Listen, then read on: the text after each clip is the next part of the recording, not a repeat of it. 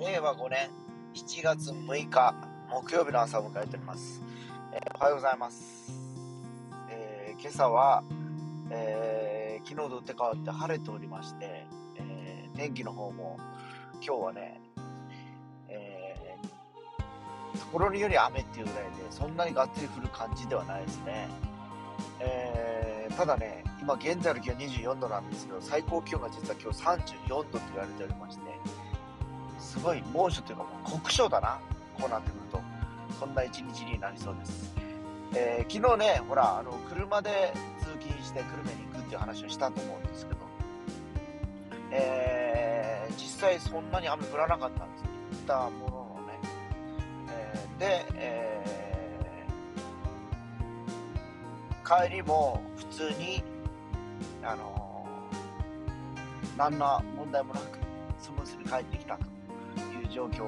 ではございました。で、今ね、車に乗ってる時に、僕はのナビを、あの、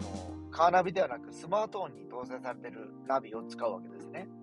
まあ一番ポピュラーなのが Google のね、Google マップを使ってナビっていうのが一つあるわけですけど、それ以外に、えー、Yahoo のナビゲーション。はい。それと、もう一個、ワゼっていうやつがあるんで、これ日本のではないやつですかね。で、実は案外このワゼが一番秀逸だったりするんですよ。えー、マイナーではあるんですけど、どうしても Google とか Yahoo で通り一辺倒というか王道の道しかこう、ルートのトレースをしないというか、案内しないんですね。えー、でも、和線変わりました、ね、これどこに行くんやろうかっていうことが多々やっぱあってですね、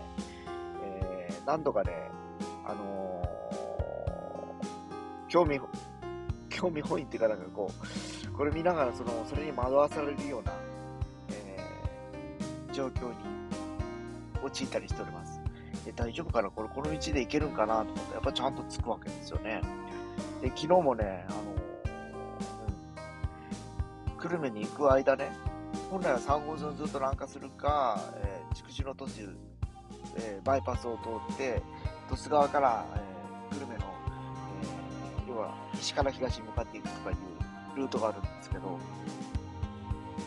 最初そのね、その、筑紫の鳥栖バイパスを通っていってたんで、てっきり鳥栖を抜けて、久留米医大の方からずっと入っていくのかなと思ったら、えー、春田ぐらいで普通に戻されて3号線合流させられて、そこからこう、ずっとアクセスしていくわけなんですけど、これがなかなか新鮮でね、あ、こういう道があるんだっていうか、まあ、逆に言うとそのルートが早かったりしたわけで、えー、案外使えるナビだなと思って昨日も感心してたのが、普通こんなとこは案内しないのになと思ってね、まさかのまさかっていうところでしたから、びっくりしましたね。まあそんな感じで、えー、まあどうせ移動する中でもね、車のね、え、ナビの使い方もね、え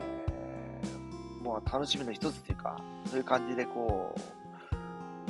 使っているような状況なんで、まあ皆さんもね、スマートフォンで車に乗るときはね、その、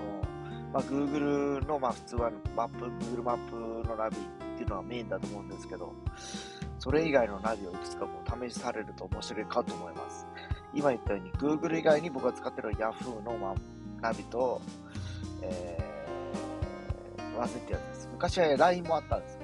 トヨタの開発したやつがね。でもなんかすぐなくなっちゃったんですよ。その LINE のね、ナビっていうのは、当時ね、あのー、それこそあの、スマートに話しかけてやり取りするっていう内容で、えー、例えば家族とかにも LINE からメッセージを送れるんで。今こんな、こんな感じで送れますとかね。えー、で、そういうこともできてたんですけど、